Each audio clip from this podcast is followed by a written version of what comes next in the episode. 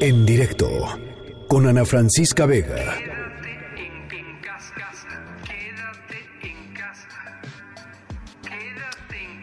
Bueno, en México hay 44 millones de personas que se encuentran en una situación de vulnerabilidad frente a la pandemia de COVID-19, de vulnerabilidad de distintos en, distintos grados.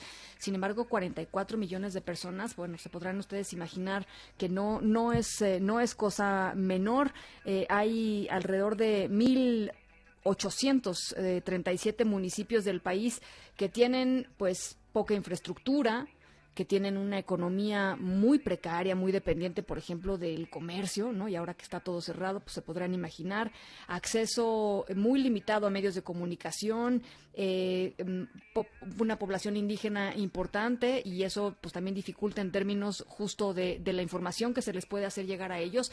Todo esto lo sabemos porque la UNAM desarrolló una, un índice de vulnerabilidad en México ante el COVID-19 y para platicar sobre este está con nosotros en la línea el doctor Manuel Suárez Lastra, director del Instituto de Geografía de la UNAM. Doctor, ¿cómo está? Muy buenas tardes. Hola, muy buenas tardes, Ana. Un saludo a ti y a todo tu auditorio. Igualmente, doctor, pues la verdad muy relevante eh, haber localizado eh, literalmente eh, en términos geográficos en dónde están las personas que a las que le tendríamos que estar poniendo una particular atención en esta coyuntura de, pandemia, ¿no? Sí, así es. Somos un grupo interdisciplinario de diversas este, dependencias de la UNAM que nos unimos porque creíamos que era importante sumar, ¿no? Con una herramienta que pudiera ser útil para tomar decisiones eh, de hacia dónde llevar en estos momentos la política este, de, salud, ¿no? Eh, ¿Qué fue lo que encontraron? ¿Cuáles son algunos de los hallazgos que, lograron encontrar en este? Bueno, bueno y creo que lo más importante es, yo, hay, hay dos cosas muy relevantes. Uno es saber geográficamente cuál es la vulnerabilidad, el grado de vulnerabilidad en cada uno de los municipios del país, ¿no? Eso es, esa es la primera. Entonces, ya para todos los municipios del país tenemos los tenemos clasificados en, en, vulnerabilidad media, alta, muy alta y crítica. eh, la segunda parte importante es que eso se puede saber en eh, por qué sube o baja el grado de vulnerabilidad de un municipio, porque el, este índice está integrado por tres dimensiones, una de salud, una demográfica y una socioeconómica. Las tres contemplan variables diferentes, entonces hay municipios que pueden ser vulnerables por la cuestión socioeconómica, otros que pueden ser vulnerables por la cuestión este, de infraestructura, de acceso a, infraestructura de salud, y otros que pueden ser vulnerables por una, dos o tres dimensiones, ¿no? Eh, y eh, tenemos toda esta información en un sitio, este, en un sistema de información geográfica que puede ser consultado por el, por el público. yo creo que esa es la primera parte que es muy, muy importante. Pero la segunda es ver cómo se correlacionan, o sea, cómo se, sí, cómo, cómo están eh, correlacionados estos grados de vulnerabilidad con la forma en la que ha avanzado eh, la epidemia. Y lo que vemos en este sentido es que los municipios, por el momento, los municipios más urbanos son los que están este, teniendo, son los que tienen el contagio hasta el momento, y esos municipios son los, los que tienen la menor vulnerabilidad. Claro. Eh, lo cual indica que las en las siguientes fases de la epidemia es muy importante cuidar a los municipios que aún no tienen contagios, pero que son los más vulnerables que además eh, es lo leía por ahí hace hace unos días decía eh, eh, alguien que, porque además así ha sucedido en, en, muchos lugares del mundo primero ataca a zonas urbanas al, densamente pobladas no y, poco a poco el, el virus va, va yéndose al, al, pues al campo no a, las, a las áreas más rurales de los de los países en donde es quizá más difícil detectar no en donde es más difícil monitorear. En fin hay un montón de retos ahí que, que quizá en las ciudades es más fácil controlar. Es más difícil detectarlo porque hay menos infraestructura de servicios médicos, pero, pero además si hay contagio es mucho más difícil este eh, eh, procurar servicios de salud, ¿no? Ah, estamos hablando de, de muchos municipios que pueden tener una o dos clínicas, pero que en definitiva no tienen este capacidad de hospitalización, este, ni camas ni este ni respiradores, ¿no? Por ejemplo, que son ni, ni, oxígeno.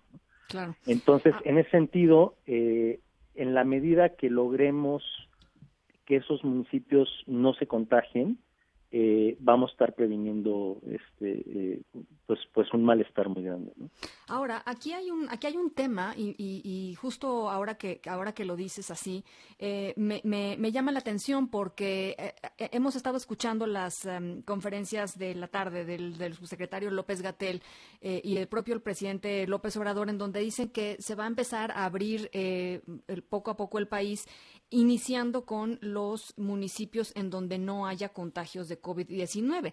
Y el hecho de que no haya contagios hoy, básicamente lo que, lo que, lo que estamos viendo, eh, pues no quiere decir que no vayan a llegar los contagios y al revés. Quizás si uno empieza a abrir otra vez, digamos, o a relajar algunas de las medidas eh, en, estos lugares, em, pues llegue más rápido o llegue con más fuerza, no lo sé, ¿no?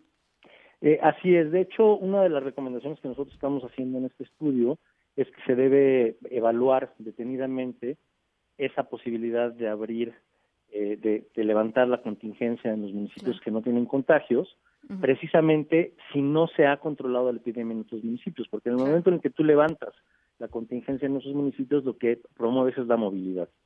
Y si promueves la movilidad, entonces este promueves también la exposición. Claro, claro. ¿Qué otra recomendación eh, hacen, doctor?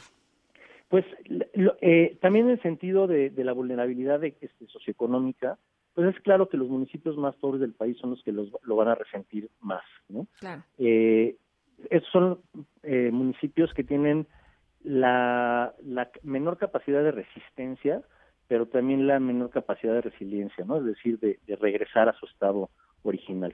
Entonces creemos que eh, los programas que de apoyo económico tienen que tener un enfoque eh, muy específico en los municipios más pobres, que aún sin contagios este, van a tener un tiempo en términos económicos este, bastante difícil. ¿no? Entonces, esa es una de las cosas importantes. Y la otra es la que tiene que ver con la migración. Eh, eh, identificamos a través de, de, estadísticas oficiales los municipios que tienen mayor tasa, de mayor intensidad migratoria, que son los municipios que mayor probabilidad tienen de, eh, de, retornos, de migración, de migración de retornos. Y dada, este, dada el, panorama internacional, sobre todo en Estados Unidos, pues esos, esos municipios que también suelen ser los más pobres, claro. este, tendrían mayor exposición al contagio si no se toman medidas, sobre todo de, de prevención de contagio, ¿no? Es muy dedicada específicamente a municipios que tienen altos altas tasas de migración. O sea, tú dices gente que pueda regresar, ¿no? De Estados Unidos que, que, se la está viendo negras allá, allá llegar, ya llegaron al millón de contagios, ¿no? Exacto. Entonces este regresan a regresan a, a, su a su a su pueblo, a, su municipio, este con una mayor probabilidad de, estar contagiados. Pues eh, la verdad muy relevante eh, esto que esto que hicieron eh, en la UNAM, un esfuerzo multidisciplinario. Les dejamos por supuesto la liga a través de nuestros perfiles de redes sociales para que la puedan consultar si ustedes si ustedes lo, desean. Me parece súper súper relevante y pertinente verlo desde pues desde esta óptica, ¿no? Muchísimas gracias, doctor Manuel Suárez Lastra, director del Instituto de Geografía de la UNAM. Buenas tardes. Muchas gracias a ti, Ana, y a todo tu auditorio. Un abrazo, buenas tardes. En directo con Ana Francisca Vega.